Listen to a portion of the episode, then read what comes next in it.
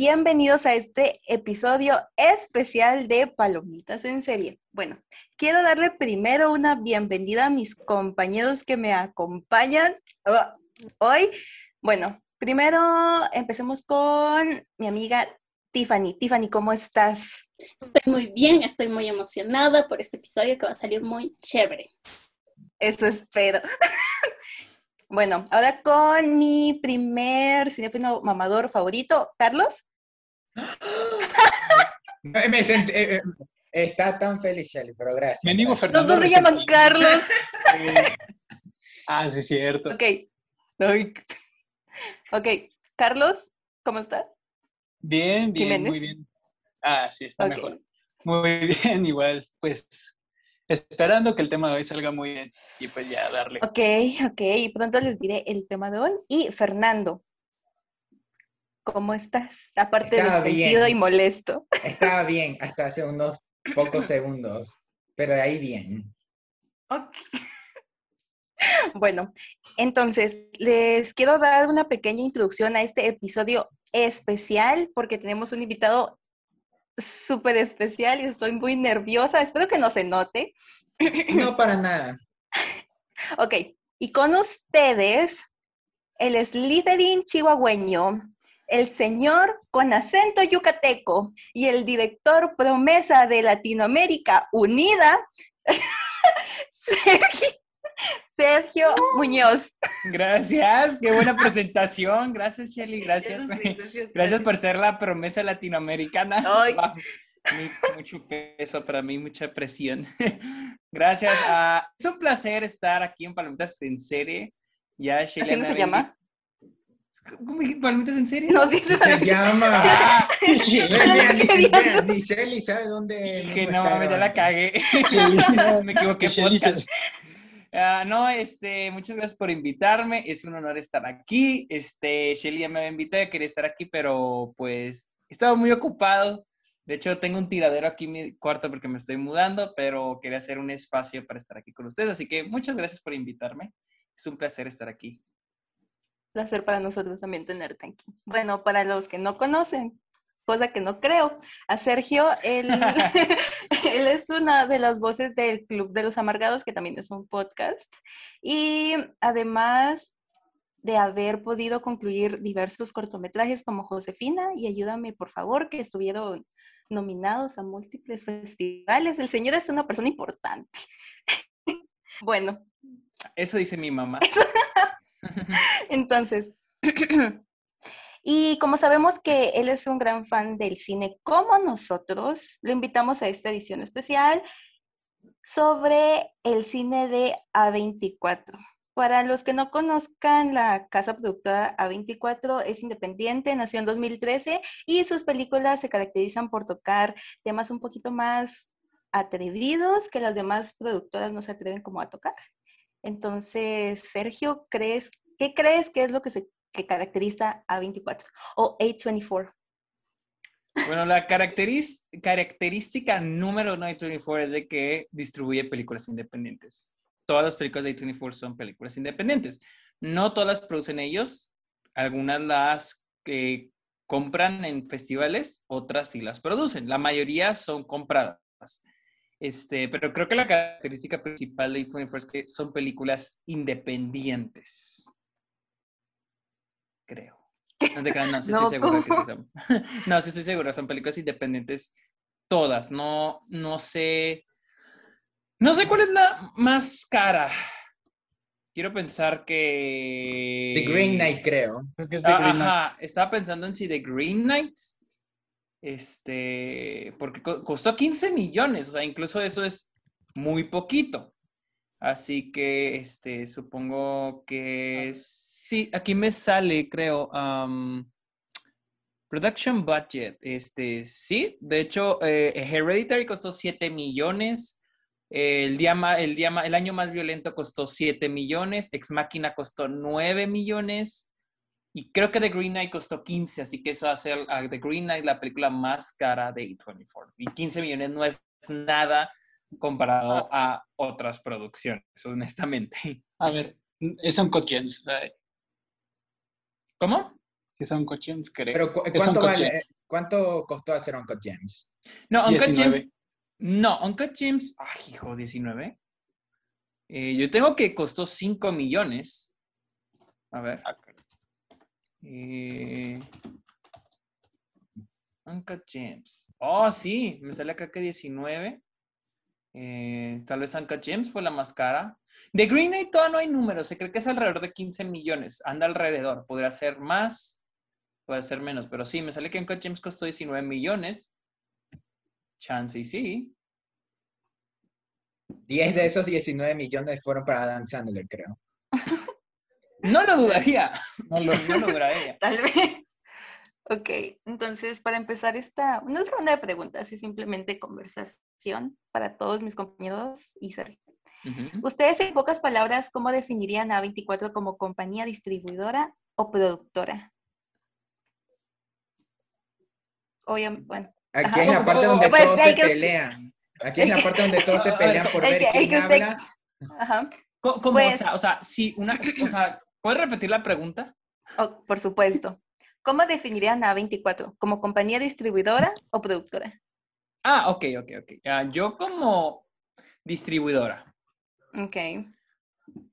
Yo la considero un poco de ambas porque tenemos lo que dijo Sergio, que en sí, en mayoría, se encarga de distribuir que de producir, pero también hay casos en que ha producido películas, entonces es un poco de cada uno, pero también sí, si me tuviera que elegir entre una, es distribuidora, pero sí, yo la veo como ambas, si me lo preguntan.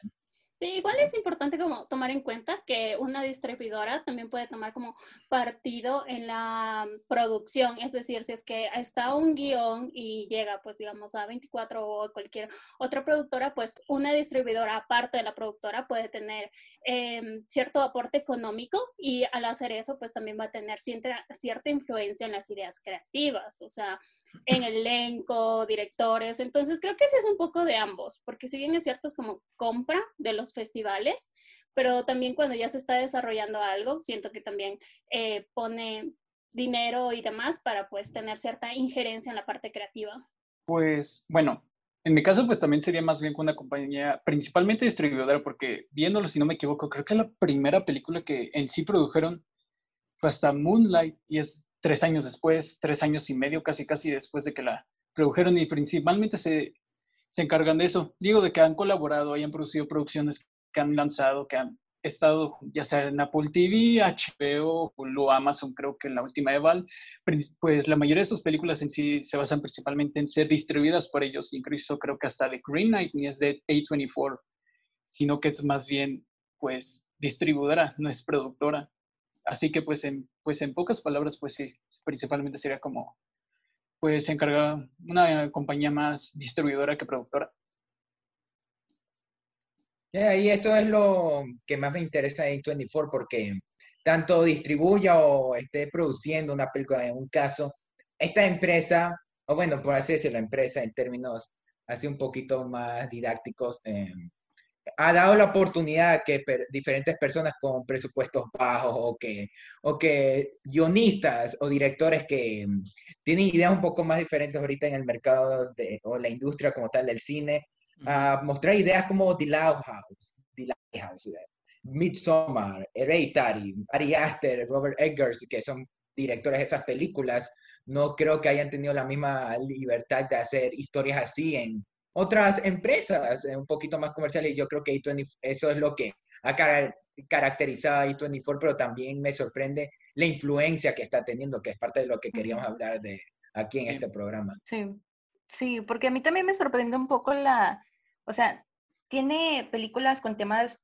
mm, delicados, pero los toman de una manera explícita, no es como, vamos a hablar de esto, pero no de esto. Entonces, esto lleva a mi siguiente pregunta, de por qué creen que ha tenido una popularidad tan grande últimamente. O sea, si ustedes se dan cuenta, creo que la mayoría de personas conocen la película de Lady Bird, de Midsommar. Midsommar, eh, The Lighthouse, incluso todavía es un poquito más mm, como indie, más underground por ahí. Pero ustedes, ¿por qué creen que tiene popularidad A24 últimamente? Creo que ha ganado mucha fuerza dentro de la comunidad de gente que le gusta el cine. am, aquí en Estados Unidos es muy popular, en Nueva York es, exageradamente popular, o sea, es tan popular que es molesto, o sea, su fandom es muy molesta, porque mm, todo lo ven como Day 24. O sea, a mí me encanta A24, pero sí es. O sea, sí he visto personas que ven A24 así como que, oh, Diosito, ¿no? O sea, este...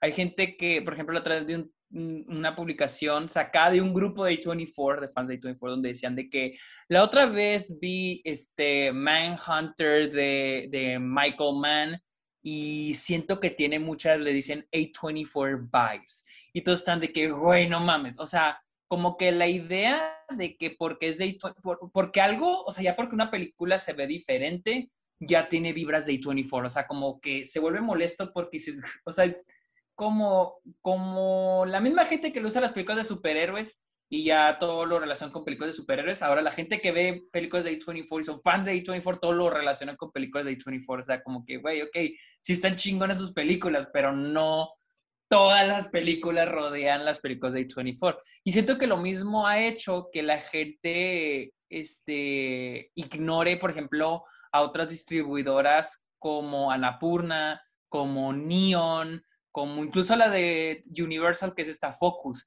o, o- o de Fox, está este Searchlight.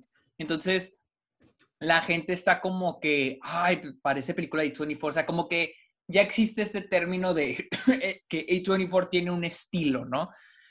Cuando, pues, hay películas, no, o sea, no tienen, o sea, las películas están hechas de una manera y la gente aquí decir, ah, es una película de A24 cuando probablemente ni siquiera es una película de A24. Siento que es muy, se ha hecho muy popular por el hecho de que, eh, uno, son películas un poquito más diferentes este, a lo que vemos en, la, en el cine mainstream. Porque ahorita ya está muy dividido lo que es el cine independiente y el cine eh, blockbuster. Antes no. Antes el cine blockbuster era un cine que incluso veía llegar a los Oscars, como Titanic. Y ahorita ya no. O sea, el cine blockbuster es hecho y derecho franquicias para hacer dinero y nada más entretener. Parques de diversiones. Y A24 no hace eso. Entonces ya hay como que, como ya está muy pintada esa línea entre lo blockbuster y lo independiente, entonces ya es como que A24 es, ya es como que ah, Marvel y A24. O sea, cosas contrarias cuando hay un chorro. Hay muchos, hay muchas Marvel allá afuera y hay muchas A24 allá afuera. Pero sí se ha dividido, este, siento yo ahorita, el, la cinefilia, por ponerle un nombre. Sí, igual más que nada, o sea, como dice Sergio, es más para las personas que pues les gusta el cine y creo que también ayuda como el de boca en boca, que una persona ve y le recomienda a otra este y dice como que tienes que ver esta película.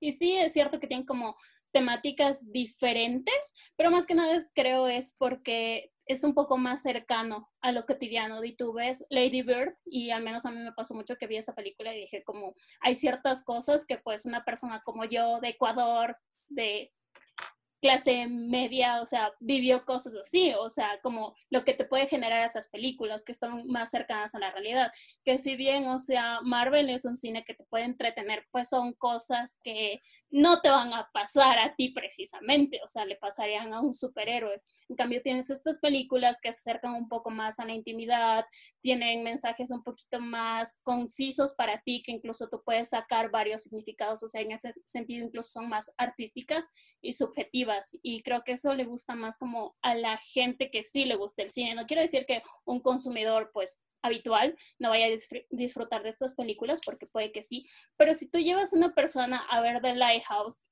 cuando tienes la última película de Marvel, es probable que quiera ver la última película de Marvel, porque es The Lighthouse y es un sueño súper surrealista, súper denso, que muy pocas personas les van a gustar. Y, y también sí, vamos a tomar, eh, quiero tomar un ratito también eso que dijiste sobre el boca en boca. En sí, cómo es que esto también ha ayudado a diferentes películas a, que, a ganar popularidad. En, en el caso aquí también en Ecuador, fue que em, yo ubiqué a A24 por primera vez ya como marca con Hereditary. Yo ya había visto películas de, de ellos como, distribuidas por ellos como Room, Ex Machina, pero no fue hasta Hereditary que me la recomendaban. justo cuando se estrenó aquí, que duró poquito, pero que la gente se habló, diciendo, uy, mira, esta película del legado del diablo. También porque la promocionaron el legado del diablo. Toda película eh, de miedo tiene que tener diablo en el título para atraer. Y eso hizo en, mi en el caso aquí los ecuatorianos fueron directos a Hereditary. Mi tío que es fanático del exorcista me llevó, la fuimos y wow, ahí quedé maravillado y ahí me fui metiendo ahí, ahí 24. Y de ahí también conocidos que también vieron la película, también como que conocieron un poco, no se metieron del todo, pero como que ya para mí ese fue ya fue el comienzo como tal de la popularidad de A24. Creo que hasta Hereditary junto a Uncle James de las que más ha recaudado de A24, creo, creo yo.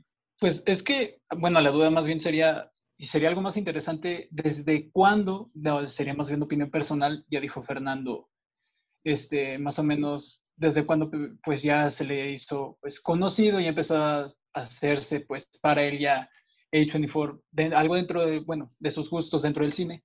Pero en general, ¿cuándo podrían creer que A24, en un aspecto ya más general, empezó a agarrar un poquito más de popularidad? Quizás, solo quizás con Midsommar, porque yo tengo amigas que, que no son de esa clase de películas independientes, pero que han compartido, conocieron Midsommar por memes, por, por publicaciones acerca de la película de la, la mujer con flores, todo lo de todo lo macabro que había en ese lugar y que después yo les conté la película ahí también porque habían oído de la existencia, la vieron y ahí conocieron un poquito más, también ubicaron hasta Lady Bird. Entonces yo creo que fue tanto por Hereditary y Midsommar y hasta Lady Bird quizás. Yo siento que es cuando ya la ponen en Netflix, como Lady Bird. O sea, iba a decir Lady Bird porque es como tú la ves y la recomiendas, obviamente con eso mismo de que la recomiendas y es como, es tan identificable Lady Bird, o sea, la protagonista, entonces es como, cuando la pones ya en Netflix, como la mayoría de las personas tienen Netflix, es como, ok, esta película me gustó, y después se enteran de que es de A24 o algo así. También por el, a Lady Bird le benefició que tenía a Saoirse Ronan y por eso ah, la gente ya la ubicaba. Eso también cuando A24 mete a, actores que son conocidos, les atraen. Apuesto que si algún día, en un futuro lejano, llega a Ecuador de Green Knight, la gente la va a ver por De Patel diciendo, oye, ese no es el chico de Quiero ser millonario, y la van a ver.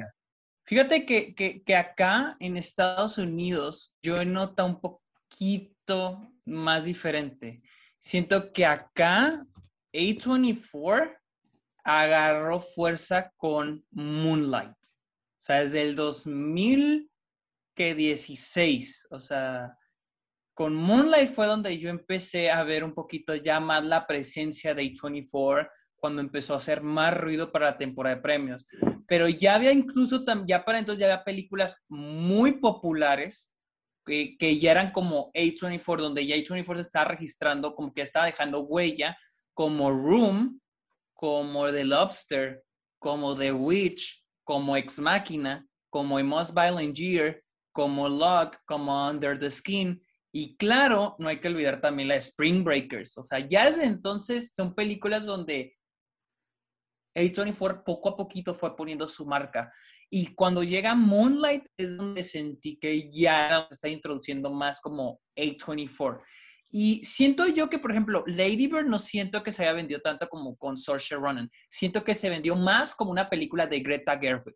Porque yo me acuerdo que la gente decía, no mames, la primera película de Greta Gerwig. O sea, no mames, a ver, a ver qué hace Greta Gerwig, qué chingón. Entonces siento que a partir de ahí pero también siento que cuando sale Lady Bird ya, ya está este estable, esta idea de película de A24. Cuando sale Lady Bird, muy presente que era como la nueva película de A24. Y yo la fui a ver más que nada porque era la nueva película de A24.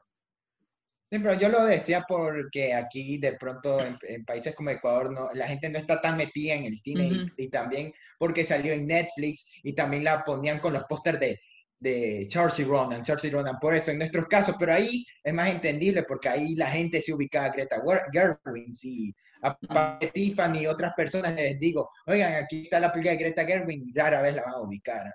Sí, creo sí, porque tal vez no es tan común conocer directores más actores o actrices y por eso a veces se ve un poquito más fácil la película, pero...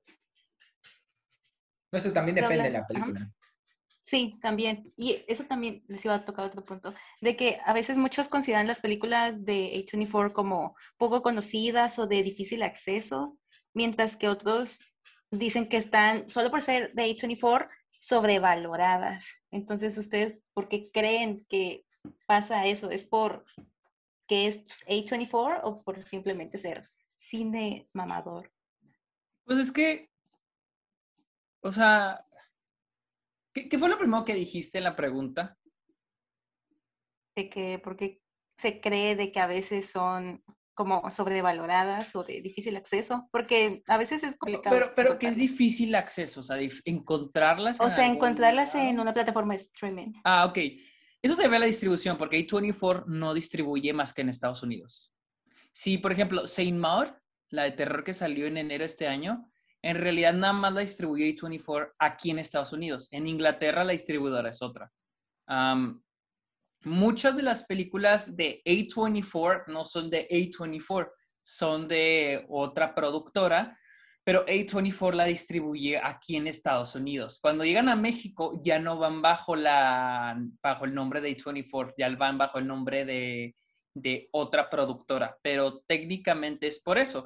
Por ejemplo, de Green Knight, pues alguien, alguien en México, Latinoamérica, tiene que conseguir los, los derechos de distribución para distribuirla allá, pero ya no irá bajo A24. Si es producida por A24, sí trae el nombre A24 como productora, pero no como distribuidora. Es que esa es la confusión. En realidad, A24 no distribuye en, en el mundo. La única que estoy seguro que distribuyeron a nivel mundial el mismo día de estreno, creo que ha sido la única vez en la historia, fue Hereditary. Hereditary salió a nivel mundial el mismo día. Pero todas las demás películas salen primero en Estados Unidos porque A24 solo distribuye en Estados Unidos.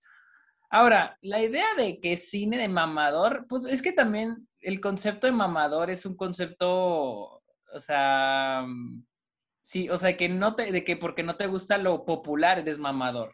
O sea, entonces, A24, aunque A24 ya es muy popular, no sé cómo sería eso ya mamador. O sea, solo porque también es considerado para muchos cine independiente y por eso, también porque muchos usan demasiado tanto el término de mamador para decir, cuando quieren ver cine contemporáneo, eh, fuera de lo normal, en vez del, del más comercial, aunque todas las películas casi que son comerciales por el simple hecho de ya, por cómo funciona el negocio, pero, pero sí, creo que eh, a mí no me gusta tanto el término de mamador, pero por eso creo, creo que iría o sea, siento que, o sea, es que el mamado, o sea, la palabra mamador viene del no mames, o sea, que no mames. No mames. Ajá, entonces se me hace más mamador cuando, por ejemplo, ponen en un pedestal películas que dices, no mames, o sea, la película está buena, pero como Joker, cuando dicen de que no, es una obra maestra, dices, está buena la película, pero no mames, o sea, no, eso se me hace más mamador, o sea, que no mames, o sea, no es una obra maestra, eso es, bueno, a mí se me hace más mamador. Este, y en el caso de 24, pues las películas simplemente siento que en, Latinoamérica no hay tanto acceso por el hecho de que pues 24 no distribuye a nivel mundial, solo distribuye en Estados Unidos. La distribución es muy rara cuando se trata de Latinoamérica porque el Hereditary, consideré lo que tú dijiste, Sergio, aquí llegó dos meses después, yo me acuerdo, porque ya habían salido la, eh, las reviews de Hereditary en ese momento. Midnight Things creo que se estrenó en noviembre allá en Estados Unidos, llegó el siguiente año en ah, mi país junto con, junto con Far From Home en julio. La pude ver en, el cine, pero tardó full. Y The Lighthouse, que se había estrenado en octubre allá, llegó aquí en marzo, justo aquí dos semanas antes de que explotara la pandemia en Ecuador. Y quién sabe cuándo saldrá sola y, The Green Knight aquí. Por ejemplo, eh, tengo presente que, tengo presente que A Ghost Story también se estrenó aquí en verano y en México se estrenó hasta diciembre. O sea, es que sí, es la distribución. Sí, lo que pasa más o menos aquí en Ecuador es que pues en Ecuador hay un monopolio de todo esto. O sea, aquí en Ecuador los distribuidores son dueños de los exhibidores. Entonces, primero eso es ilegal, según tengo entendido. Pero bueno, o sea, tenemos este monopolio que claro, o sea, si es que sale la película de Marvel, pues primero te van a poner Marvel o, o, una película de pues una productora bastante grande a una productora que es un poquito más pequeña que A24. O sea, también ahí está como el negocio de que hay diferentes pues distribuidoras que ya tienen contratos directos con cines que son netamente de acá, y tú como multicines, que ellos ya tienen contratos directamente con los distribuidores y ellos le dicen como que, hey, si va a salir la película de Disney, tienes que reservarme ocho salas para esta película y lo demás que salga, pues ahí tú ves cuando lo, cuando lo pones, pero que van ocho salas, van ocho salas para esta película. Creo que, creo que eso afecta a todo el cine independiente en general, o sea, porque fue lo que le pasó a Tarantino cuando quería estrenar The Hateful Eight en el Domo en Los Ángeles y, le iba a estrenar ahí en 70 milímetros, era su sueño estrenarla ahí y una semana antes le dijeron, ¿sabes qué? No las, no las a poder estrenar. Le dijeron, ¿por qué? Dijo, porque Disney acaba de venir para pedir este, el Domo para Star Wars. The Force Awakens. Dijo, no mames, güey, pero pues si yo te habíamos quedado desde hace unos meses que iba a pasar de Hateful Eight. Le dijo, sí, pero es que Disney dijo, ¿pasas ahí Star Wars en el domo o no pasas Star Wars en ninguno de tus cines? Entonces dice Tarantino, no, pues técnicamente los extorsionaron por pasar Star Wars y pues ni modo que, ¿qué cine no quiere pasar Star Wars? Entonces, eso es lo que pasa, o sea, es lo que tristemente eso es, eso es lo que ha originado esta mm, explosión, por así decir, de, de, franquicias y de películas gigantes, ¿no? De que han opacado las carteleras para las películas más chiquitas. Sí, ahí es cuando como te toca apuntar a ventanas de exhibiciones de salas más independientes. Por ejemplo, aquí en Quito, la capital de Ecuador, hay un lugar que se llama Ocho y Medio. Entonces, en el Ocho y Medio se, se exhiben películas pues, de cine independiente. Por ejemplo, cuando se estrenó Historia de un matrimonio, ese fue uno de los primeros cines que exhibió en cines aquí. O sea, ahí sí podías irlo a ver. Pero claro, estos también son como los lugares que dicen para cinéfilos mamadores, porque tienes una cafetería y las salas de cine un poco más chiquitas y es como un lugar que conoce gente muy, como muy cinéfila también. Ok, ¿verdad? Quieren ver esas películas. Sí, sí, claro. Claro. O sea, acá, acá en Estados Unidos pues están los cines independientes. Hay muchos cines independientes que sí pasan películas blockbuster pero también le dan un espacio a las películas este, independientes, que es lo bueno.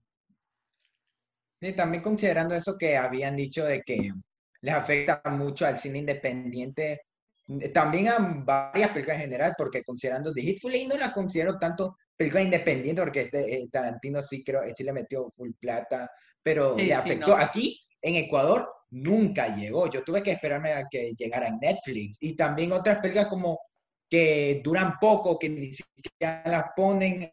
Por, aquí nunca llegó eh, una película que yo quería ver de esta, la del director de La Cabaña del Terror, que era la de Bad Times in the Royale. Nunca llegó porque creo que le fue muy mal en taquilla en Estados Unidos y aquí no la trajeron. In the Heights duró tres semanas. Tres semanas duró aquí porque, porque como le fue mal, como aquí se estrenó una semana después de su estreno en Estados Unidos, Aquí pusieron creo que tres salas y la siguiente semana dos salas y la siguiente semana ya no estaba. bueno, fue todo una... Acá en The Heights tampoco, acá en The Heights duró dos semanas porque le fue, o sea, en The Heights fue un fracaso. O sea, en The Heights creo que duró dos, máximo tres semanas acá donde yo vivo en El Paso. Y esa no es una película independiente, por eso yo siento que varias películas en general que tienen un trato así les va mal. Si les va mal, en Estados Unidos es muy probable que le vaya peor en, Latinoamérica por eso. Eh, es que, de hecho, una vez lo dijimos en el Club de los Amargados.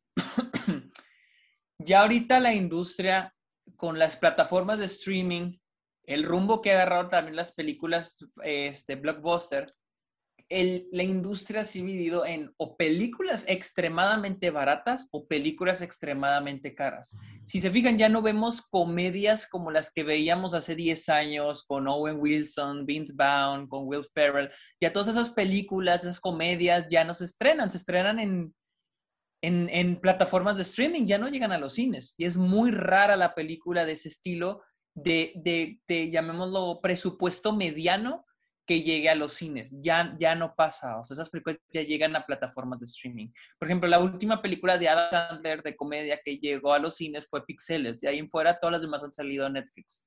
Uncle James no es una película de Adam Sandler. Es una película con Adam Sandler, pero no es de, no es de Adam Sandler. Entonces, este, siento que ahorita, esa es, esa es otra razón por la que siento que A24 es muy popular, porque, digamos, la gigante de películas, este, bueno, la representante de las películas gigantes es Marvel, la representante de las películas pequeñas es A24. Entonces, creo que yo por eso A24 se ha hecho muy popular.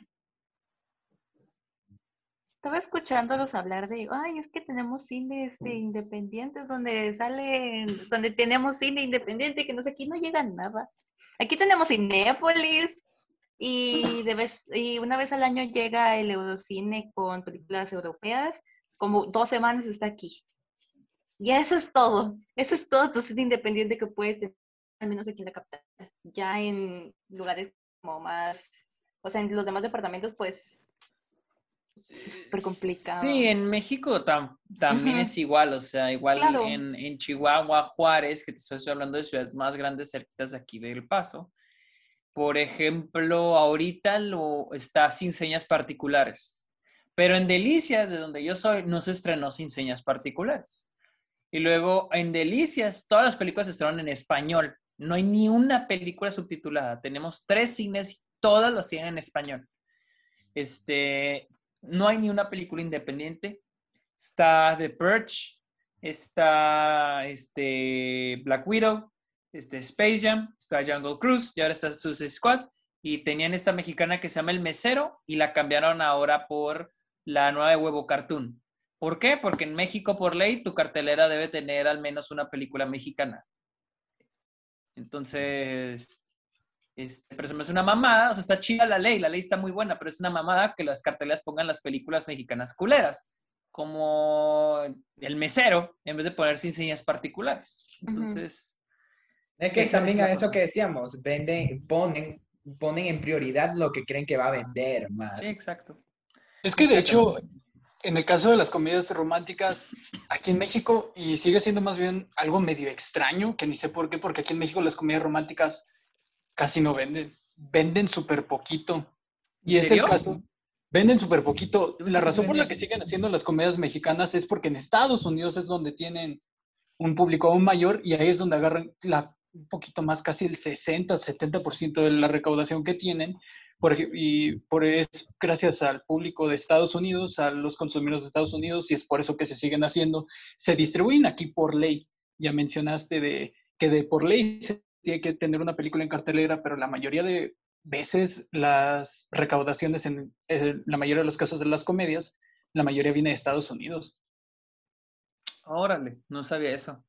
Pero igual como estas pequeñas leyes, pues digamos, ayudan en algo. O sea, aquí en Ecuador no hay una ley así y no se puede decir que no se produce cine aquí. Por ejemplo, el año anterior, que pues fue el año de la pandemia, se estrenó una película eh, que se llama Vacío. Y pues sí estuvo en los cines, le jugó en contra lo de la pandemia y demás, pero pues no tienes una ley que te diga tienes que tener una película ecuatoriana en tu cartelera. Lo más cercano que tenemos es un artículo que protege pues que se haga la publicidad aquí en el Ecuador y que de hecho, dato curioso, esa ley se quería quitar el año anterior porque estaban diciendo que producir publicidad aquí pues salía muy caro, que preferían pues, qué sé yo, sacarla en Colombia o en Perú, que pues manejan una moneda diferente. O sea, también en ese sentido como que no tienes mucho apoyo gubernamental y creo que tampoco como que la gente va a ver esas películas. No sé cómo se maneja en sus respectivos países, pero por ejemplo, cuando aquí hay una película ecuatoriana, pues la gente no la va a ver mucho, o si la va a ver es como porque en serio tiene curiosidad o tiene una buena estrategia de marketing. en ese sentido también la gente es un poquito desconfiada de su propio producto. Sí, por eso es que también aquí ya tenemos la mentalidad de ver como un evento cada vez que uno va al cine y por eso cada uno aprovecha, digamos. Ahorita aún con la pandemia la gente está ahorita viendo The Suicide Squad, Jungle Esas películas que ya son de otras marcas ya más grandes. Pero digamos, eh, hace dos años hubo la película de Enchufe TV. Esa es la cual, solo por tener Enchufe TV vendió y estuvo muy bacán, una película de, de ecuatorianos, pero también yo, tenía, eh, yo tengo un amigo que él sabía que había salido también una película ecuatoriana de aún más bajo presupuesto, casi al mismo tiempo, y casi nadie la vio, gracias a que decidieron darle más alas a Enchufe TV. Entonces ahí sí, fue algo como un poquito raro de que justo nuestro, un producto nuestro también le quitó eh, poder a otro producto, producto nuestro, entonces es todo muy raro eso. Al menos aquí la distribución, cuando son películas guatemaltecas que sí sacan, pero las que, o sea, las que resaltan son de la casa productora, de la casa de producción que se que sacó Ishkanul, que la, distribuyeron en Cinépolis, aquí en Capital y en lugares aleñados y en teatros. Ishkanul y La Llorona, que creo que La Llorona estuvo nominada ¿a qué? A un Oscar a mejor película extranjera, creo. No, No, o sea, fue fue, no fue Oscar, No, estaba fue al Golden Globe. para representar. El Golden Globe. Eso, Golden ajá, Globes. Y no, nos, y no nos estamos refiriendo a The Curse of La Llorona. Sí, no, no, no. no, no. No, eso no. Pero sí, al menos aquí es muy diferente. Es muy poco cine guatemalteco y cuando es bueno, o sea, de la casa de producción, que es una pues, casa de producción, así se llama la casa de producción, eh, la sacan en Cinepolis y a veces en teatros. Y así. Pero miren, hablando de, de distribución, eh, mira la siguiente pregunta. ¿Ustedes saben cuál es la manera en que A24 distribuye sus películas o compra películas? ¿Compra? No, com- no compra Sí, películas. se compran los las guiones. películas para eso. Compran Bueno, los sí. derechos. compran los derechos de distribución. O sea, lo que hacen es de que van a los festivales. O sea, muchos, Neon, Fox Searchlight, IFC, todos esos van a, a las, a los, este, incluso Disney llegó por un tiempo. Por ejemplo, ellos, Disney compró los derechos de distribución de Straight Story cuando se estrenó en Cannes, la película de David Lynch, en el 90 y, ¿qué fue? ¿7? ¿99? y, y, y es lo que hace A24 ahora. Ellos van a los festivales, eh, principalmente a Sundance, porque Sundance es literal el festival de cine de películas independientes. Ahí se estrenó, por ejemplo, Minari. Entonces, eh, ellos van a Sundance o a Cannes. eh, y, y también, y también porque a ellos les conviene Cannes o Sundance, porque esas son eh, durante el primer semestre del año. Así ellos pueden distribuir la película a finales del año y llegar a los Oscars. Eh, lo que hacen es comprar la película en el festival y luego es, este, si la película no es suya, obviamente, en el festival la compran, luego crear una estrategia de si la película podría venderse este, para el verano o para los Oscars. Tenemos películas de verano como Hereditary, como The Farewell, como Midsommar, eh, ahora The Green Knight, o, tenemos películas para finales del año que pueden ser más que nada para los Oscars, que son como Uncut Gems, Moonlight, este, Room, que se estrenan a partir de octubre. Eh, lo que hace A24 primero es estrenar... Es que depende mucho la película, porque hay películas que las estrenan primero en, en Nueva York y Los Ángeles. Y luego, o, o a veces las estrenan en festivales. Cuando son sus producciones, las estrenan en festivales y ven cómo les va. ¿Sí? Ven cómo les va en crítica. Si tienen una crítica arriba de lo, del promedio, empiezan a crear una, o sea, cómo la van a distribuir, porque obviamente ellos quieren, ellos no, quieren distribuir también algo que diga es calidad, ¿no? y sin, sin importar si la película tal vez no le encante a todos, tal vez la gente, si eso pasa, la película se muere, o sea, se muere con A24, como pasa con películas como, aquí tengo una lista de películas de A24. Y Under the Silver Lake. Under the Silver Lake fue una, se estrenó en Cannes, recibió críticas mixtas, ni siquiera malas, mixtas. Y A24 re- decidió retrasarla, volverla a editar y al último terminó mandándose directamente a, a- a plataformas de streaming. Otra, por ejemplo, que tengo por aquí es la de Hot Summer Nights con Timothy Chalamet. Esas es- primero se está anunciando mucho y de repente se estrenó en los festivales, no le fue bien en crítica y se apagó. Y 24 decidió dejar, dejarla morir. Woodshop con Christine Dunst también, me acuerdo que la pasaron un chorro en el cine, de repente nada, nunca más se supo qué onda con esa película. Es lo que me molesta un poco de A24 porque sus películas son diferentes. O sea, sus películas son, son películas diferentes, como Criterion. Cuando yo veo Criterion no espero una película buena o una película mala, solo espero una película diferente. No espero que me encante, solo espero que me deje algo. Y es lo mismo que pasa con A24. Sin embargo, siento que A24 se pone el pie ellos mismos al hacer eso. Bueno, se ponen el pie, porque eso es lo que se le ha dado a A24, esa reputación de que todo lo que toca A24 es oro, cuando no es cierto. Más, más bien lo que llegas a escuchar, lo popular de A24 sí es oro, pero aún tiene muchas películas que no han tenido buena crítica. Entonces, este, ya, este, si tiene buena crítica, empiezan a estrenarla en Nueva York, Los Ángeles, y de ahí empieza a distribuirse a otros lados de, Estados Unidos. Y pues en el otro, en el mundo, pues hasta que una distribuidora en el respectivo país lo agarre, es cuando se distribuye en otros países. Aquí hay, justo este año ya hay un caso de una película que ha dividido a la gente de 24 y ya Carlos y yo la pudimos ver, que es Fall Positive, la de Burt Ronan y Justin Troll. Eh, a, a, Carlos no le gustó para nada. A mí sí me gustó por lo rara que es, aunque sí entendí las malas críticas, pero yo sí me acuerdo que yo como sigo en las redes sociales de A24, la estaban publicitando, los actores también, y de la nada, una semana después como que, no, y si alguien pregunta de películas de este año de A24, de pronto Sign Out, que recién nos llegó aquí. Sola y The Green Knight que ya vienen y que allá ustedes la pueden ver. Pero False Positive, nadie va a hablar de ella puesto. Bueno, es que False Positive se estrenó en Hulu.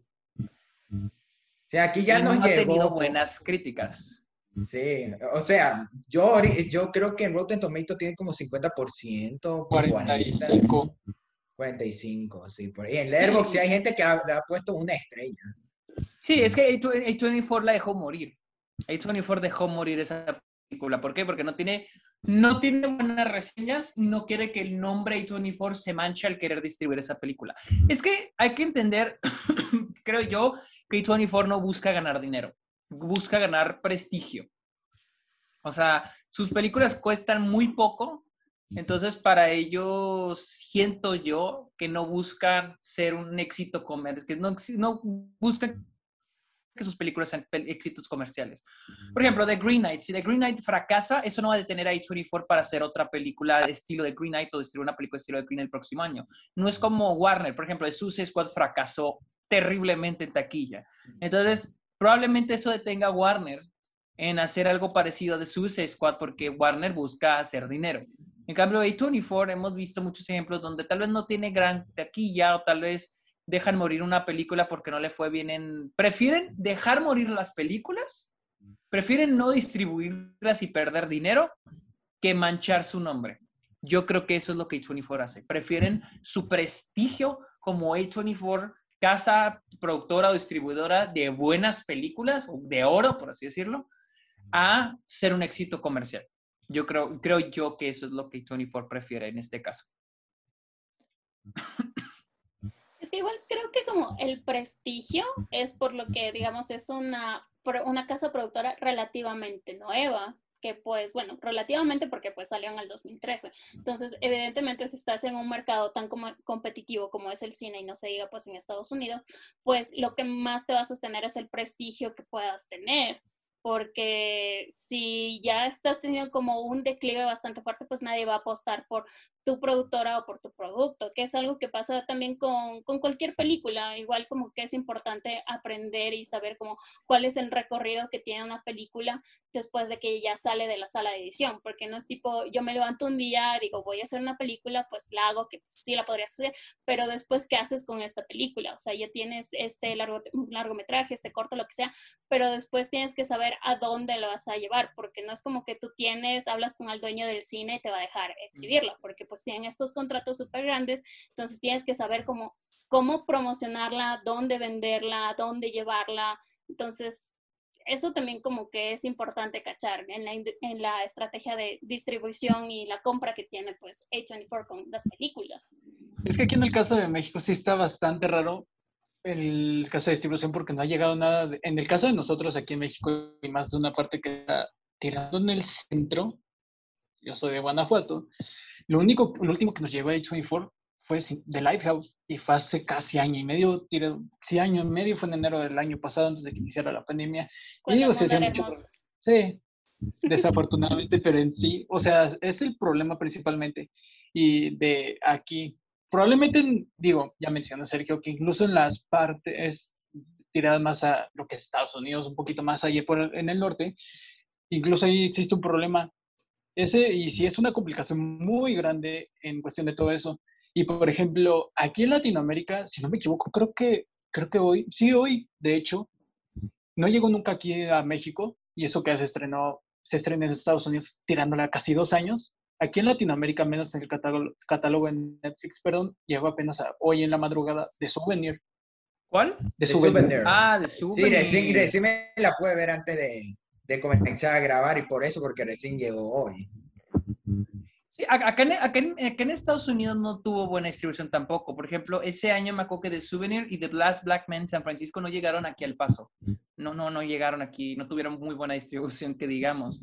Eh, hace unos años, me acuerdo, es que A24 es medio celoso también, porque A24 solo quiere mandar sus películas a lugares donde e, es medio elitista, o sea, es medio elitista. Solo la suele, hubo un tiempo donde solo querían mandar sus películas a ciudades grandes y al cine al cabo y Álamo batallaban para que les dieran sus películas. Por ejemplo, tuvieron The, eh, The Killing of a Sacred Deer de Yorgos Lantimos, me acuerdo que apareció en el horario, apareció en la cartelera de que se iba a estrenar el viernes y de repente la quitaron.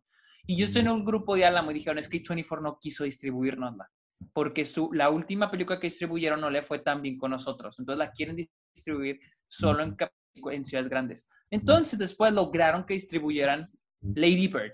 Y en el grupo pusieron, por favor vayan a verla, por favor lleven gente, porque Lady Bird va a depender de cómo, este, de que tengamos más películas de A24 en cines. Y de hecho, me acuerdo que Lady Bird duró casi tres meses en cartelero. O sea, la vi como cinco veces, cuatro veces en el cine y todas era, casa, toda era la sala llena, Lady Bird. Entonces, este, afortunadamente, ya después cada película de 24 se empezó a estrenar, bueno, no todas, pero la mayoría de las películas de 24 se empezaron a estrenar en, aquí al cine Álamo. Cuando estoy en Nueva York, pues no, o sea, en Nueva York, pues eran más fáciles de encontrar las películas. Qué curioso, porque yo sí me acuerdo que The Killing of a Secret Deer y Lady Bird sí, se, sí pasaron aquí en Ecuador. No sé cuánto exactamente duraron, pero yo sí me acuerdo que estuvieron en póster en cine. Ahorita que los pienso, sí, sí que, que, me sorprende un poco después de lo que dije con Hereditary. Yo tengo como una pregunta. Estos casos como en específico que estás hablando, Sergio, o sea, cuando llegaron las películas anteriores a Lady Bird de A24, o sea, ¿la gente no las fue a ver o simplemente la gente sí fue a ver, pero luego A24 dijo, ¿saben qué? Ya no quiero darles mi película para que la exhiban. Es que, eh, mira, es que las películas anteriores a, antes de Killing of a Sacred Deer Está, por ejemplo, deja checo. Uh, eh, ya, ya. porque, porque, porque, por ejemplo, The Disaster Artist, el, el, el, con James Franco, esa película sí fue un éxito, o sea, de que salas llenas. Pero, por ejemplo, por ejemplo, Moonlight no sé cómo le fue. En, es que yo cuando empecé a ir a Álamo, cuando empecé, descubrí Álamo, fue en, el 2000, fue en ese año, cuando se estrenaron esas películas. Pero, por ejemplo, Moonlight la vi en Cinemark, en otra, en, unas, un cine de cadena. Eh, Swiss Army Men no la vi en el cine, Room no la vi en el cine, Lobster no la vi en el cine, o sea, creo que mi primer película de 24 que vi en el cine, no que, había, no que vi, pero que vi en el cine fue A Ghost Story. Esa la vi aquí tres veces. Este. No, mentira, fue Moonlight. Fue Moonlight. Pero, pero cuando, fui, cuando vi Moonlight, no tenía. Esa, no estaba consciente de que era una película de 24. Moonlight sí la vi en el cine, pero no, no tenía este, conciencia de que fue una película de 24. Ya con A, Ghost Story fue la primera película que vi sabiendo que era una película de 24. Anteriormente, creo que la primera película de 24 que vi fue Luck. O no, mentira. Creo que fue, no sé si fue Ex Máquina o El Año Más Violento o Enemy o Under the Skin. Una de esas películas fue, fue mis primeras películas de 24. Una de esas fue. Estoy seguro que una de esas películas fue. Ok, o sea, más que nada lo pregunto como para saber si es que sí es muy elitista, que puede que sí, pero más que nada pues también si es que en cierto lugar pues a mi película no le fue bien, pues no la voy a volver a distribuir, porque quieras o no, pues esto del cine es un negocio y las películas pues sí pueden ser muy artísticas y todo, pero son a fin de cuentas un producto y si es que yo apuesto en este producto pues a la final quiero una retribución, porque, o sea, así funcionan los negocios, así funciona este sistema capitalista. Entonces, era más por eso la pregunta, porque si es que no le fue bien, evidentemente no van a volver a. No, siento que, 20, siento que 24 no lo hace porque no le haya ido bien monetariamente. Lo hace porque un mercado como Nueva York o Los Ángeles artísticamente es más influenciable que un mercado como El Paso. O sea, es elitista no en el modo monetario, sino en el modo de que importa más lo que un crítico en Nueva York diga que un crítico en El Paso. Importa más lo que diga esta idea de que hay más artistas en Nueva York o en, el, o en Los Ángeles que en El Paso, Texas. O en otra ciudad, otra ciudad más pequeña que Nueva York y Los Ángeles. No es tanto por la idea de que este de que le vaya bien monetariamente, porque muchas de esas películas ni siquiera son o sea, fracasan, fracasan, fracasan entre comillas, porque 24 no creo que lo haga por el dinero.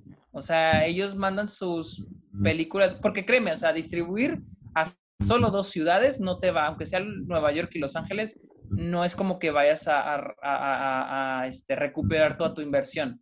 Más bien es más porque hay más críticos y artistas que pueden hablar boca a boca de las películas de A24 en esas ciudades que en El Paso. Es por eso.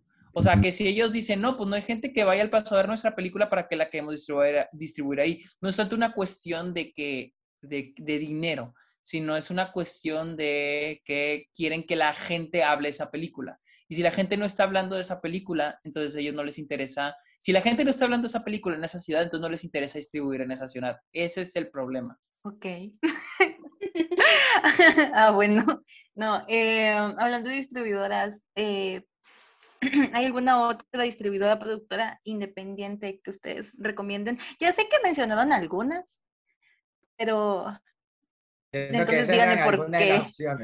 Ajá, sí. Creo que Neon Neon es una. Neon, este, distribuyó Pig este año, que creo que es mi película favorita. También creo que distribuyó eh, Parasite. Distribuyó Parasite, distribuyó Portrait of Lady on Fire, va a distribuir Titan, que fue la que, se la, la, que ganó la Palma de Oro en Cannes.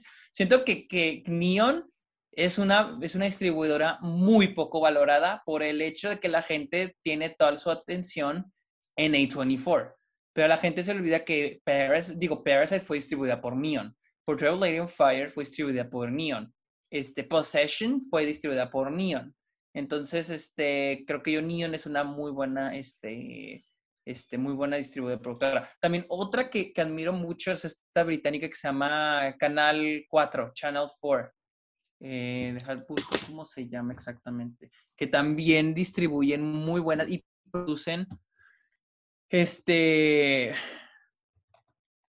¿cómo se llama? Que producen muy buenas películas. Eh, Film 4, creo que se llama, o Channel 4. Creo que sí es Channel 4. Channel 4, supongo, no sé. Este, eh, o Film 4, no sé. Pero sí ha distribuido películas muy buenas. Esa es otra. También este Cine Canal. Uh, Anapurna. Anapurna también tiene muy buenas películas. Creo que hay, creo que hay muchas, creo que hay muchas, pero siento que todas se ven opacadas por A24. Por ejemplo, creo que eh, este, eh, hay otra, estoy buscándola, que creo que es la de Brad Pitt.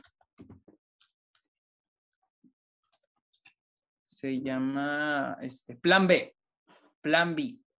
Esa también tiene muy buenas películas.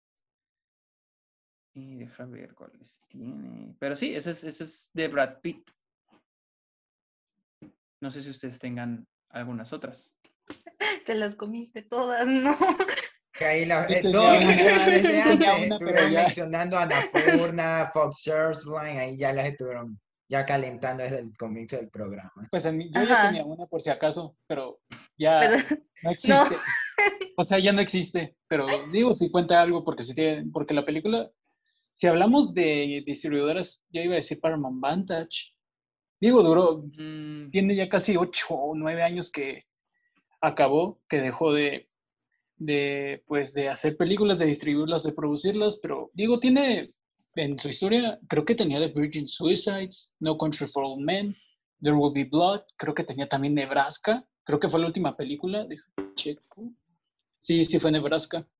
Y digo, en mi caso, pues sí, tenía la idea de decir este, pues Paramount, Paramount Vantage, incluso también, ah, sí es cierto, tiene Into the Wild y Babel. Pues sí, en mi caso también diría Paramount Vantage. O sea, yo me iba ya guardando Fox Shoreline, aunque no la veo más de cine independiente, porque veo que sus películas sí son un poquito más de, como decía el término que dijo Sergio, de películas con mediano presupuesto, porque no tienen ni enorme presupuesto como tampoco bajo. Entonces, tienen películas como eh, el año pasado, Nomadland, eh, tienen casi parte de la galería de películas de, Wes Anderson, que es uno de mis directores favoritos. También algunas películas como Three Billboards in, Missouri era la película, Three Billboards Around Missouri, la de Frances McDormand, eh, Ready or Not, y por eso tienen algunas películas que no considero del todo cine independiente, pero me encantan varias de sus películas. Ok, muchas gracias por compartir. no conozco ninguna de esas, pero cool. Pero ya las conoces. Pero gracias. Justo ahora voy a ir a ver Pig. No, no, todavía no llega aquí. Creo que ni siquiera va a llegar aquí. Sí, no va a llegar. No va a llegar. acá, tampoco tuvo buena distribución. O sea, acá la encontré en un cine. Ni siquiera fue en Alamo. Fue en un cine que me queda una cuadra, pero no, es, no tampoco tuvo la gran distribución. Claro. Bueno. Bueno. Y otra pregunta que teníamos era, ¿cuál ha sido la aportación de A24 a la industria del cine? ¿Qué tanto creen que les ha ayudado a 24 de la forma en la cual se ve el cine últimamente? Creo que ha ayudado a que la gente se acerque un poquito más al cine independiente y que, y que se den la oportunidad de ver otro tipo de cine. O sea, porque siento que a veces la gente genera ese concepto de que, hay las películas para intelectuales, ¿no? Que es, es, una mamada ese concepto, o sea, no son películas para intelectuales, solo debes darle la oportunidad a las películas.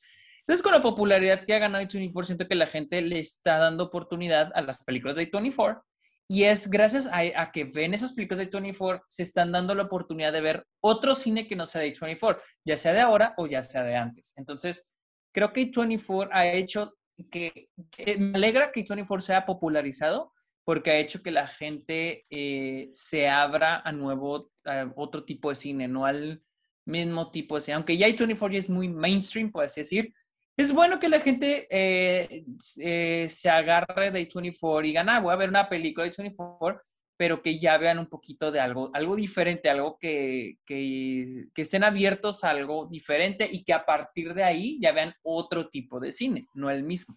Sí, yo estoy totalmente de acuerdo con Sergio. En caso... Sí, dale tú, Fernando. No, no, no, no, te doy, te doy la palabra. Ahorita ya estoy viendo que... A ver, a ver. A ver, ¿qué con eso estoy viendo que mi internet está mal, entonces hasta eso dale tu Tiffany.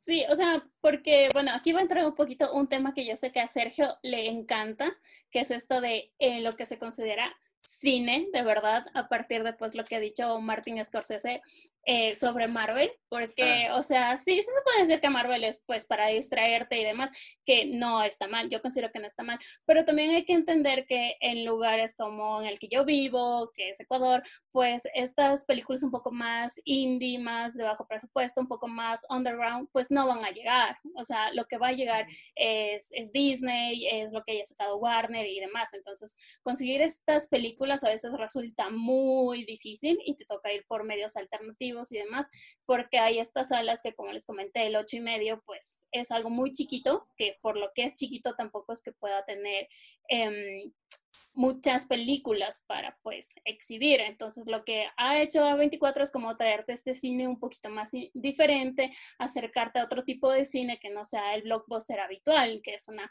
gran ventaja, pero creo que al momento en el que decimos que Marvel no es cine, hay que entender que pues tampoco es que tenemos la oportunidad de que lleguen muchas películas que no sean Disney o Marvel a nuestros respectivos países, porque son un poquito difíciles de conseguir. Te toca, Fernando. Sí, ya acabé de hablar. Ahora sí, sí se me oye bien. Sí se me oye ¿Sí? bien. ¿no? Sí, Sí, sí, sí. Ok, Creo bueno. que la que se trabó fue Tiffany o fui yo, pero sí. Sí, Ok, ok. Sí tenía miedo con mi internet, pero bueno. En sí, sí, va, va a sonar muy típico, porque sí, es muy así, típico, como, como cuando dicen que su director favorito es Quentin Tarantino, así muy típico. Pero sí, yo creo que A24 es una de mis distribuidoras favoritas porque me ha traído varias películas que me han abierto a conocer mucho más del cine. Ve- Ver una película de A24 en el cine para mí es un evento casi que casi porque se me, tengo las mejores experiencias ahí. Una de mis mejores experiencias en un cine fue ver Midnight Things. y es algo que nunca olvidaré y por eso siento que A24 eh, me motiva a, que, a ver que si le está ayudando a personas a- con bajo presupuesto a hacer películas, quizás yo algún día como creativo pueda lograr sacar una película así de bajo presupuesto y quién sabe, y por eso. Y, y sí, veo que a A24 con todo lo que dijo Sergio, que también ha opacado un poquito otras marcas de películas independientes. Yo podría decir que A24 es casi como el taran- eh, un Tarantino en que nos mete al cine como tal, pero que después lo podemos superar y después meternos a conocer más, conocer otras distribuidoras, otras productoras, pero aún así yo siento que A24 se ha ganado en parte su, todo lo que, la popularidad que tiene y quién sabe cómo es que llegue, si hasta este punto, como le está yendo muy bien, hay que ver qué tal le va en el futuro y si se vuelve hasta más popular de lo que ya es. Sí, es que, es que siento yo que 24 este, ha acercado, también siento que le ha ayudado al cine independiente. Antes, ver una película independiente en los Oscars era algo como que no, no va a pasar. O sea, Moonlight, cuando ganó Moonlight era lo inimaginable. O sea, era una película que iba a perder, que estaba hecha para perder. Era una película independiente que estaba hecha para perder. Y, este, y siento que 24, eh, eh, su popularización ha hecho que la gente se acerque más al cine independiente, a otro tipo de cine. Es como Criterion. Criterion, curiosamente, las ventas de DVD y Blu-ray en general van así, van en picada. O sea, ya nadie compra DVDs y Blu-rays. Van en picada los, las ventas, pero la venta de Criterion va así, va hacia arriba. Se ha hecho muy popular Criterion, porque la gente se ha acercado a esto de ver las películas que distribuye Criterion. Entonces, por mucho, muy poquita que sea la gente, que se haga popular A24 y que se haga popular Criterion, me alegra porque eso me, me está diciendo que a la gente se está acercando a ver más cine independiente, eh, más cine clásico, más cine, hablando de Criterion, más cine clásico, más películas de culto, más cine un poquito más diferente al que estamos acostumbrados. Y más ahorita que no solo por las películas de Marvel o las franquicias de los cines, también lo que pone Netflix en su plataforma, que es mayormente basura. De hecho, eh, siento que es más per- ha perjudido, perjudido, perjudicado, Perjudicado. ha perjudicado más, siento yo, Netflix que las películas de Marvel o Disney. O sea, por mucho siento que Netflix ha perjudicado más a la industria que, a pesar de que tiene películas como Roma, The Irishman, Mar- Marriage Story, pues siento que han perjudicado más a la industria con su contenido chatarra que Marvel o Disney, o sea, fácilmente, bajo mi, bajo mi perspectiva. Entonces siento que, que, que A24 se, haya, se esté popularizando, me alegra porque eso acerca a más gente a ese tipo de cine.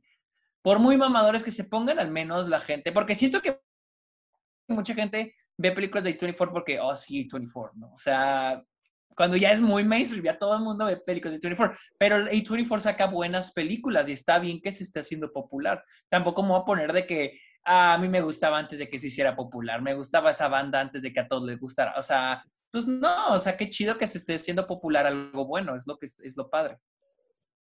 Sergio, y hablando de Netflix, ¿cuándo vamos a ver el, ex- el stand de los besos 3 en una Netflix party?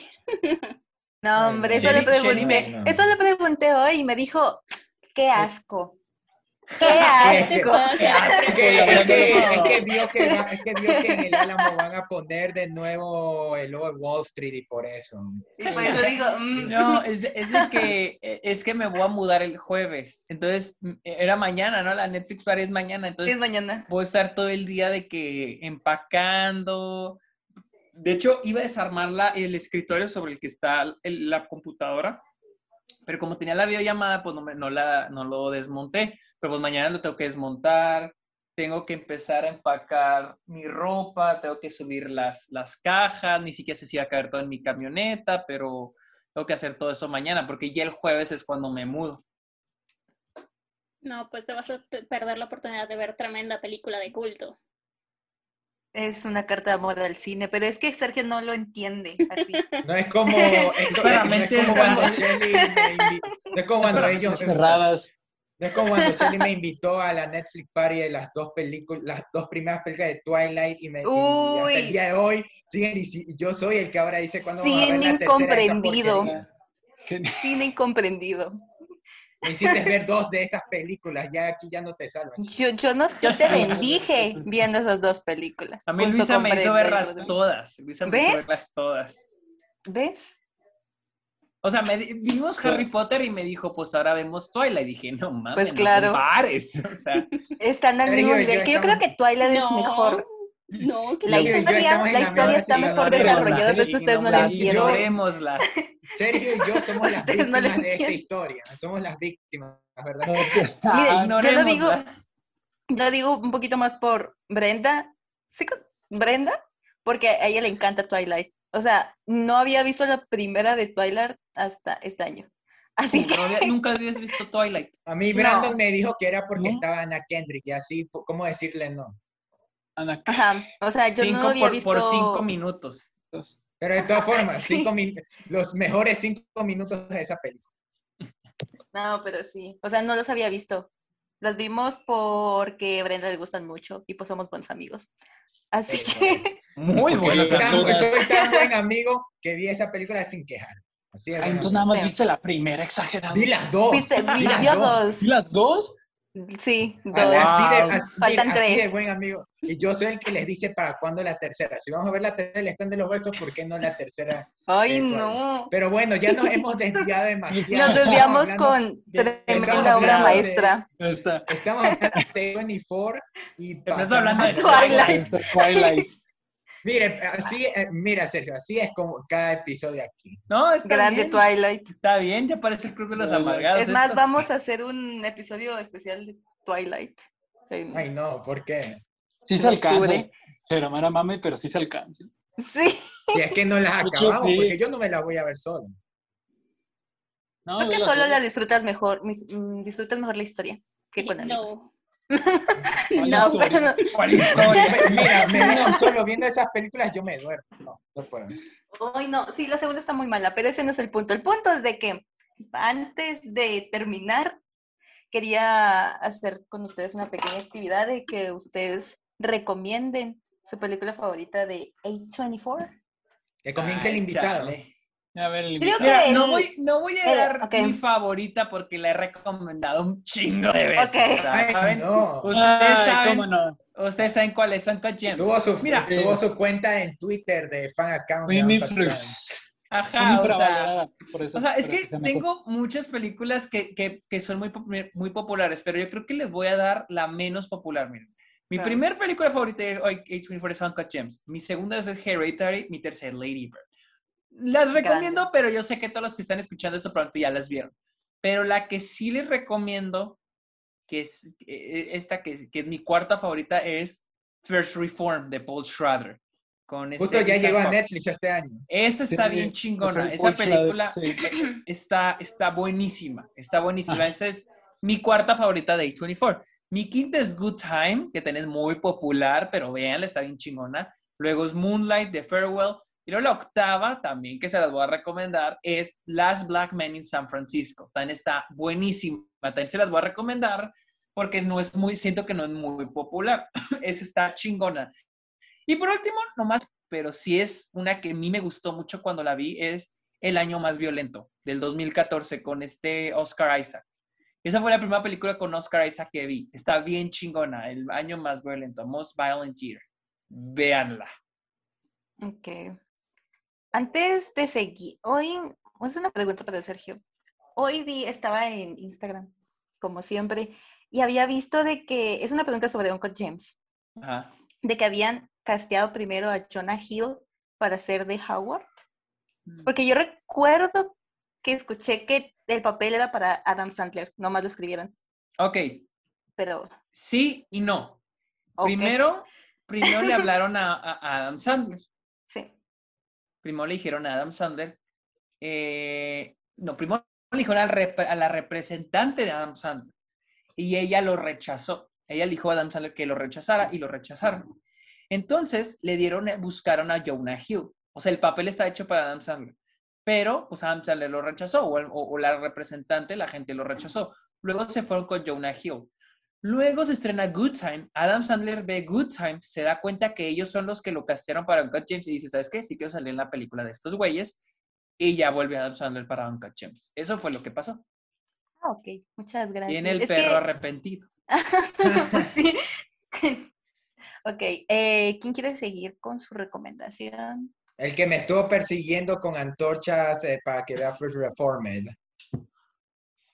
Y todas las de Paul Schrader, de verdad, yo pienso que Schrader sí es lo mejor que vi este año. Ya sé que pues el director pues ya tiene sus añitos y pues se especializa más en escribir que en dirigir, pero nada, sí le dije un montón de veces que viera First Reform, hasta el cansancio que la viera. Ya el día que ¿La se estrenó. Sí, Sí, yo, la yo veo. la vi, yo la vi el día que se estrenó y ahí de una puse mi crítica en Letterboxd diciendo, si está muy buena, el primerito que llegó fue Carlos. O sea, cuando se estrenó en Netflix. Sí, Ah, sí, ok. porque este fue otro caso que nunca llegó aquí en cines. Yo ya había oído de la película, pero Mm. aquí este año justo también con Free Fire. Esas fueron dos películas de A24 que llegaron a Netflix y que por fin pude ver. Pero dale, Carlos, dale. En mi caso, ah, es que iba a decir First Reform ya es una, Good Time, que es probablemente mi segunda o tercera película favorita. Y por último, la acabo, bueno, tengo dos, una más reciente y otra que ya tiene un poquito, es decir, poquito, la película no tiene mucho tiempo que digamos. La primera es A Prayer Before Dawn. Digo, sí está medio difícil de conseguir. Digo, medio difícil, a menos uno para que México no sé si haya en otras partes sí es un- complicado. Y aquí vi ayer Val, que era el documental de Val Kilmer. Que yo, lo vi bueno, hoy, yo sí. lo vi hoy. Sí, y pues ya en algo más reciente, pues iba, sí recomiendo que vean Val, o sea, especialmente esas dos, ya digo, en búsqueda de algo nuevo y principalmente Val porque es la última, bueno, la última en referencia a la más reciente producción de A24 que la produjeron y pues si quieren ver las dos, bueno, las cuatro películas, pues sí, veanlas. Eh, bueno, eh, en Ok, mi caso... Tiffany. Ah, Ah, no. bueno, no, No, bueno, no sé quién más de seguir. No, da- eh, no, eh, le doy a Tiffany, dale. Ay, qué lindo, qué caballero. Ah, no lo sé, o sea, no estoy muy inmersa dentro de lo que es el cine de A24, pero creo que diría que vean The Lighthouse y The Witch, que siento que igual son súper populares ahorita, pero ah, es que mi problema es que con The Lighthouse de ley tienes que tener un buen sistema de sonido. O sea, yo tuve la buena fortuna de verla en el cine y escuchar eso en el cine, en una sala de cine, fue Yo increíble. hasta el día de hoy tengo pesadillas con el sonido de las sirenas. Sí, o sea, no, es estar en una sala viendo The Lighthouse, o sea, es una cosa de otro mundo, o sea, súper surrealista, o sea, mm, es demasiado buena. Entonces, si no tienen un sistema surround, supongo que los audífonos pueden hacer cierto milagro con ese. Es que, ay, no, es demasiado bueno el sonido de esa película. Y The Witch, que me hicieron ver aquí mis compañeros en una Netflix party. De una llegó a Netflix esa película, le dijimos a Tiffany para verla. Ay, sí. Sí, y caso Shelly se salió. No me salí. Se me trabó. asustó. Casualmente. Eso eso- eso a la que- mitad. Esa es la parte en la que sale el niño que va por el Ay, bosque ahí. no. Digamos que a alguien se le trabó inesperadamente la computadora. Toda Sí. aterrada. Ay, No, ¿y qué voy a decir yo? Sí, supuestamente estaba con ustedes y nadie dijo nada durante toda la película. Yo sí estaba muerta del miedo, o sea, yo soy muy mala para las películas de terror, pero debo decir que esas dos películas de ese género al menos son mis favoritas, así que véanlas, está muy buena. Con la luz prendida sobre todo, porque bueno, a mí sí me dio un montón de miedo cuando las vi. Fernando, a ver. Bueno, yo soy la persona más básica del mundo. Ah, perdón. este, Así que Perdón, a ver, Shelly. Ok, eh, les voy a recomendar dos. Una es una de mis favoritas que es Midnighties. Yo vi esa película en Prime y no mames. ¿Con cuál cuenta me Está muy pregunto? buena. ¿Cuál? ¿Con cuál cuenta de Prime me pregunto? No tengo idea. Una me la encontré por ahí tirada. Es- Y la otra es 20th Century Woman, Esa que esa antes está, antes estaba en Netflix. ¿Cómo que no la has visto? Está buenísima, a mí me encanta. Yo la vi antes de que la quitaran de Netflix. Está, ajá. Yo también la vi antes de que la quitaran de Netflix y después la encontré en un lugar que no voy a mencionar. Pero, porque la quería volver a ver, pero no lo hice, porque eso no se hace, ¿verdad? Pero no sé en dónde otro lugar está. Según yo, no está en otro lugar, pero la En, en recomiendo y si la encuentran, qué bueno. Ay, ya ves, ¿eh? Mm, Por algo Shelly le pasaron pic por cierta cosa, pero no la ha podido ver. También por eso es que ella Oh. vio, no- por eso es que Shelly fue de las primeras del grupo en ver Nomadland, le pasaron un screener privado de la propia Chloe Sí, eso es cierto. Sí, Fue por Sí. screener. con Brandon y, y ¿quién más? No me acuerdo. Y El yo punto es de que- grosera. Tú también no- Las películas. Ah, pero es que tú te saliste. No, me quedé dormida, que es O diferente. te, o te saliste mira. en, en esta de A Promising Young Woman. Sí, en eso sí Ah, me, sí. me salí porque estaba demasiado buena, estaba, estaba de mal. Estaba tan buena que se salió. No podías verla en la computadora, tra- no podías verla porque la llamada de Brandon se estaba... Se estaba. Estaba- Sí, Diga Pero- pesadilla con sus cochinadas. Ah. Ay, sí, el señor. Bueno, Pero creo que ya terminamos. no, faltó yo. Falta Fernando. Ah, pero gracias, Shelly. Fernando, Si ay. quieres- mira, Shelly, Ah, si bueno. acabar pro- No, no, No, no, no, no, no, no, quiero. no, no. No, no, Es que no, después no. de que rechaché a Shelly ya se puso de resentida con Fernando. No, es broma. A ver, dale, Fernando. No, la envidia es mala, por eso. Aprendan, niños. Acá. Pero bueno, eh, yo quería recomendar dos películas. También no iba a recomendar Midnight Things porque cuando, aunque es una de mis películas favoritas de A24 y se la recomendé a Shelly, yo sabía que a ella le encantó, así que se la quería dejar, pero yo quiero en ese caso recomendar dos. Una que yo considero hasta cierto nivel un poco infravalorada, pero puedo entender por qué a muchos no les gusta y era porque dividió a la crítica, es Under the Silver Lake, que yo cuando la vi a mí me encantó, o sea, era como ver Ace, Ace, Ace Side Love, la de Stanley Kubrick, pero, pero co- un poco más moderna y a- me encantó Andrew Garfield, está perfecto, todo eso de que es una película de conspiranoicos ya me atrapó de por sí. Y yo hasta la pude ver eh, para el programa una segunda vez y, y le seguía viendo cosas, detalles, me metí a YouTube también para indagar a ver qué, qué más hay con, conspiranoico en el 2012. Entonces, me, a mí me encantó. Siento que es de las pocas películas que yo puedo seguir viendo, viendo y seguirle sacando algo más. Y, y por eso, y mi película favorita de A24, que es la que más cariño le tengo, es The Disaster Artist. Disaster Artist. Mm. Porque es una, yo tengo una debilidad de por sí con las películas que hablan sobre cine. De por sí mi película favorita de Martin Scorsese es Hugo, la de nadie. La, que- la de nadie, su favorita de Scorsese, Hugo es mi favorita porque fue hasta la primera que yo vi en el cine. Desde ahí ya fue naciendo mi amor por el cine y The Disaster Artist lo incrementó porque yo veía que era la historia de un tipo que amaba el cine, no tenía las mejores capacidades para hacer una película, pero él amaba el cine, él quería hacer una película y por eso yo como alguien que le gusta escribir guiones y sueña con algún día ser director, a mí, a mí me llegó también, con toda la amistad que tiene el personaje de Tommy Wiseau con su amigo, eh, me pareció excelente de por, de, de por sí. Y quisiera vermela otra vez, pero es una película que le guardo mucho cariño. Después la carrera de Jane Franco se fue para abajo, pero para mí es fácilmente su mejor actuación. Sí, también. El Entonces, libro. por eso, libro. entonces, por eso yo siento que esa es mi película favorita de A24 y la que recomiendo si es que tienen oportunidad. También hay que recordar que A24 también produce televisión. Euforia es de A24. Ay, sí. Los especiales de Euforia también cuentan. También las, ¿cómo se llama? Los, este, tiene un, hay un especial de este, Um, Ay, como. Ah, tiene de Eric Andre. También el de Eric Pero Andre no me, de gu- no me gustó, no me gustó tanto, pero los que son más a su comedia pueden gustarme. También el de John Mulani en The Sack Lunch Bunch, que está en Netflix, también es de A24. Rami de Hulu, también está en. Es de El documental de Apple TV, que Boy State. Ah, The Boy State, eh, Amy, también Amy que ganó el Oscar, Amy, este, a mejor documental de Amy Winehouse. Ah, también Si- Sideways, Seaway de Showtime, también es de A24. A24 también hace televisión, que no se nos olvide. sí, Este, nada más quería sacar ese detallito. Muchas gracias. bueno, No de nada. siempre que terminamos el episodio, decimos una conclusión, la cual está a cargo de Fernando. Así que, Fernando, adelante con tu conclusión. Bueno, creo que en sí ya sería rebuscarle un poco más a todo lo que nos dijo Sergio y que pudimos reflexionar.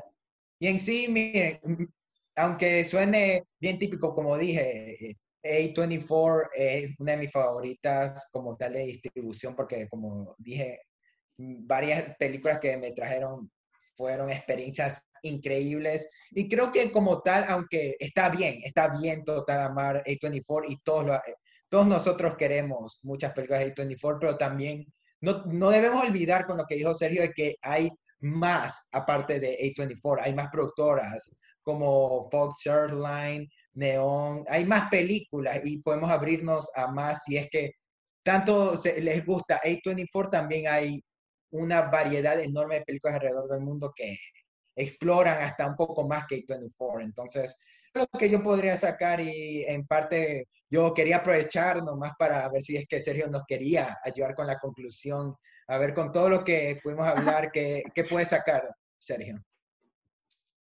Ah, en conclusión, sí, eh, creo que A24 ha abierto las puertas de que la popularidad de A24, aunque hay mira, mira, fans, fans tóxicos, o sea, se ha demostrado que fans tóxicos hay en todos lados. ¿sí? Pero la popularidad de A24 ha demostrado que la gente puede acercarse al cine independiente y que la gente está abierta. Creo que ahora que lo pienso, siento que las películas de A24 han, han, han hecho que veamos que la gente está abierta a cosas diferentes mientras sean populares. O sea, creo que la gente le gusta ver cosas que son populares. No importa si son diferentes o difíciles de, de ver. Creo que la gente, mientras sean populares, la gente va a ver esas cosas. Eh, quieren ser parte de la conversación. Y qué bueno que aquí algo bueno como A24 se haga popular. Entonces, siento que A24 ha ayudado de que más gente se acerque a ver películas un poquito más diferentes, apoyar al cine independiente, apoyar nuevas historias, historias originales, historias de, de, de nuevas generaciones de directores y que, como dijo Fernando, que tengan esta función como para nosotros fue Tarantino, que vimos Tarantino y ver Tarantino nos abrió a ver otro tipo de cine, no el mismo cine al que estábamos acostumbrados. Entonces creo que A24 juega el mismo papel y me alegra mucho que, que eso esté sucediendo y que se haga popular. Eh, Muchas gracias por esa bella conclusión. Eh, antes de decir la línea de Brandon, ¿quieres decir tus redes sociales para que te sigan? Si te sirve de algo, igual. De por sí, nosotros somos los que más tenemos que publicitar. Dos personas. O sea, yo digo mis, mis redes. Ok, estoy en Twitter e Instagram y en Twitch y en TikTok como arroba el Sergio Muñoz. Y también estoy en Letterboxd como Sergio Muñoz Esquer. Y pues tengo mi podcast, está ok, y el Club de los Amargados. Claro. Claro que Ok, sí. muchas gracias. Claro que sí. Bueno, eh, esto generalmente lo dice Brandon, pero lo voy a decir yo. Así que síganos en todas las redes sociales como Palomitas en Serie, en YouTube donde subimos reseñas. Próximamente Brandon sacará una de Suiza Squad, también nuestra sección de Palomitas News, donde para nada le copiamos al Club de los Amargados sobre las noticias semanales. Y en nuestra página de Facebook, donde también subimos noticias, nomás, nomás nos enteramos. Así que muchas gracias por escuchar el episodio de hoy. Muchas gracias, Sergio. Muy rápido, muy rápido. Ya lo sé. Muchas No se gracias. nota que lo estaba leyendo. No, gra- gracias por Sí, invitarme. Aquí le damos un Oscar a Sergio por, por por aceptarnos la invitación y que por más eh, colaboraciones. Por Gracias, gracias. Pues yo espero las invitaciones para el futuro, para volver aquí a Palomitas en serie. ¿Sí lo dije bien? Excelente. Sí. Está como la primera vez. Shelly se equivocó los planes. No, no. Pero gracias por escucharnos y adiós. Adiós. Adiós. Adiós. ¡Oh!